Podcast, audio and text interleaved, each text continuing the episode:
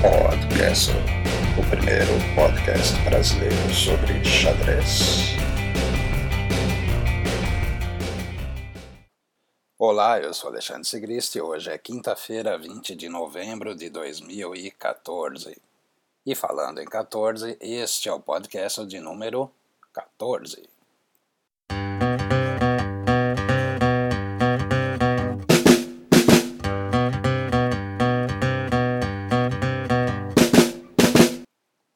Sochi. Empate em apenas 20 lances. Era isso que você queria, fã do xadrez? Era isso o que você esperava?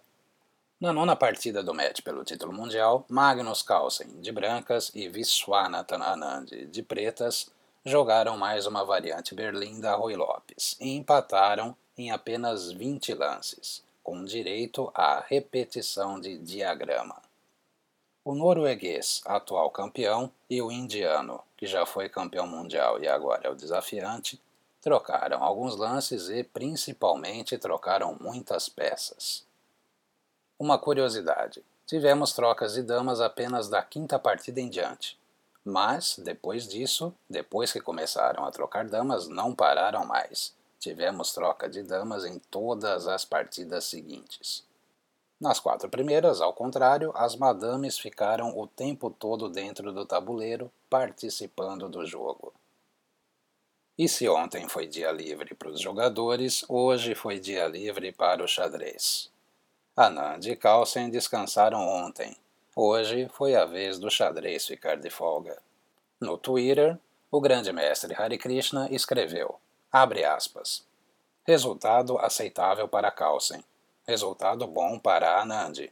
Dia de decepção para os fãs de xadrez. Fecha aspas. Acho que é isso.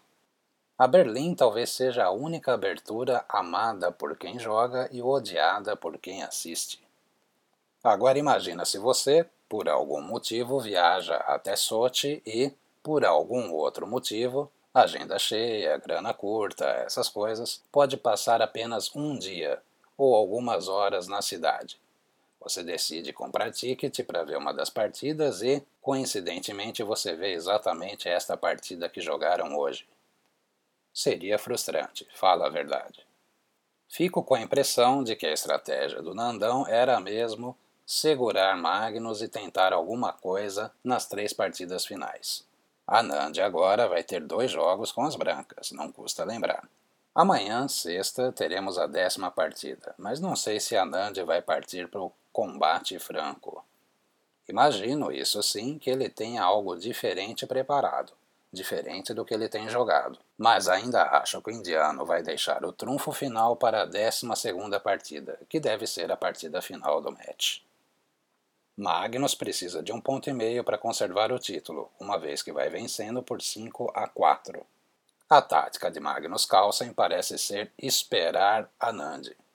Como eu não acredito que Nandão saia atacando feito um desmiolado na partida de amanhã, imagino que Magnus também não vá arriscar na 11 primeira partida.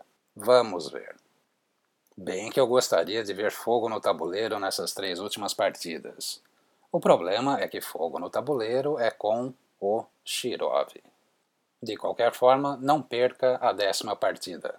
Amanhã, a partir das 10 da manhã, horário de Brasília. Eles costumam começar um pouco antes, alguns minutinhos, então fica de olho. Someday,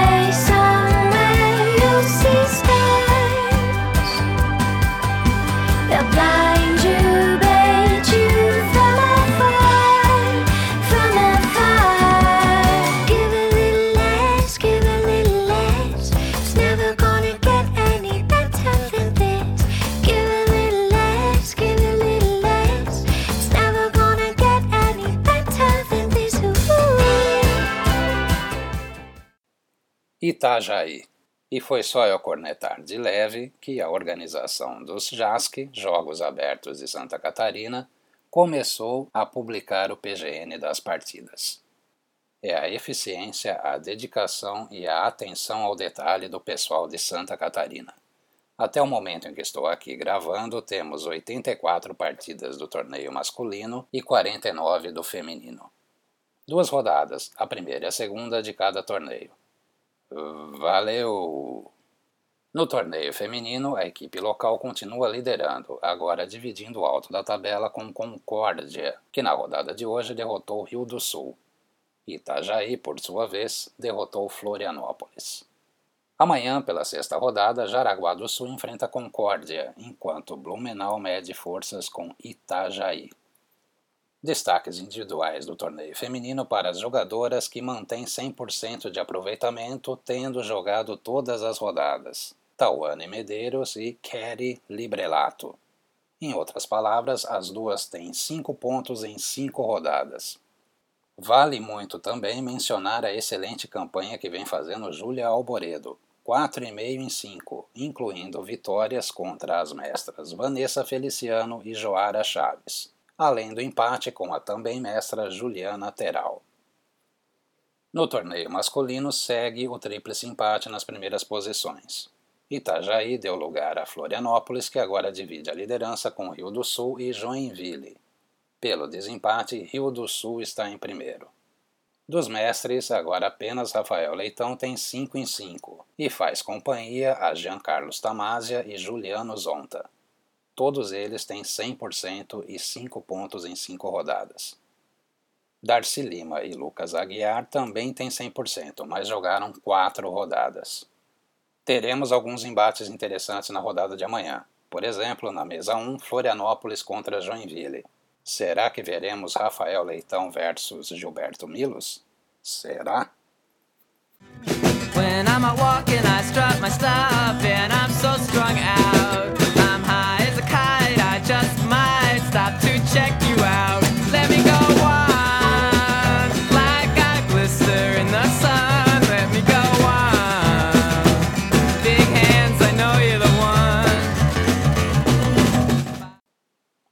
Showdown in St. Louis.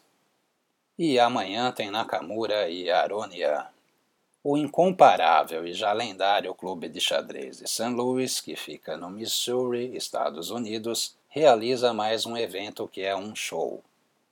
O americano Ricardo Nakamura e o armênio Levon Aronian vão se enfrentar em quatro partidas de xadrez clássico, o chamado xadrez pensado, e 16, 16 partidas de xadrez relâmpago.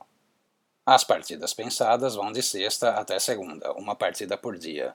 Na terça-feira teremos o Blitz. O curioso é que cada partida de xadrez clássico vai contar no placar como quatro pontos. Cada Blitz vai valer um ponto apenas.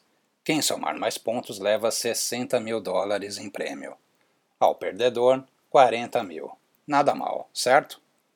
As partidas clássicas terão um ritmo de 90 minutos para os primeiros 40 lances, depois 30 minutos para o restante da partida, sempre com 30 segundos de acréscimo por lance, a contar do primeiro. Os Blitzer, por sua vez, serão no formato 3 minutos com 2 segundos de acréscimo por lance. A primeira partida começa às 18 horas desta sexta-feira, 21 de novembro.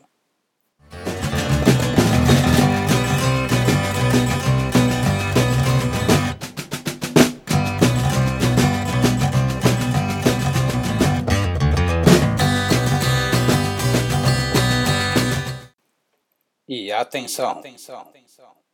Não fique triste, mas o próximo episódio de podcast talvez só chegue no sábado. Amanhã, sexta-feira, irei a uma cerimônia de premiação. Dessas cerimônias dos melhores do ano. Eu irei acompanhar, já passei da idade de ganhar prêmios. e devo voltar um pouco tarde. Acho, acho que não conseguirei deixar o cast previamente gravado.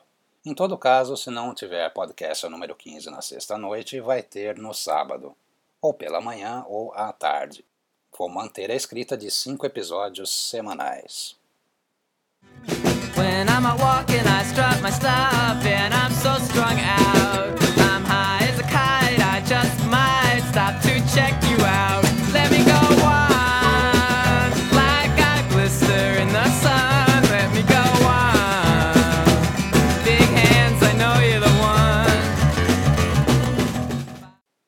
Aquele, abraço. abraço. abraço. Abração hoje para Gilson Crestani e para Luciano Justi Antunes. duas das muitas feras da Federação Catarinense de Xadrez. Estão fazendo um excelente trabalho lá em Itajaí. Mas fiquem tranquilos, eu logo vou achar algum outro motivo para tirar o sossego de vocês. Abração, Gilson e Justi.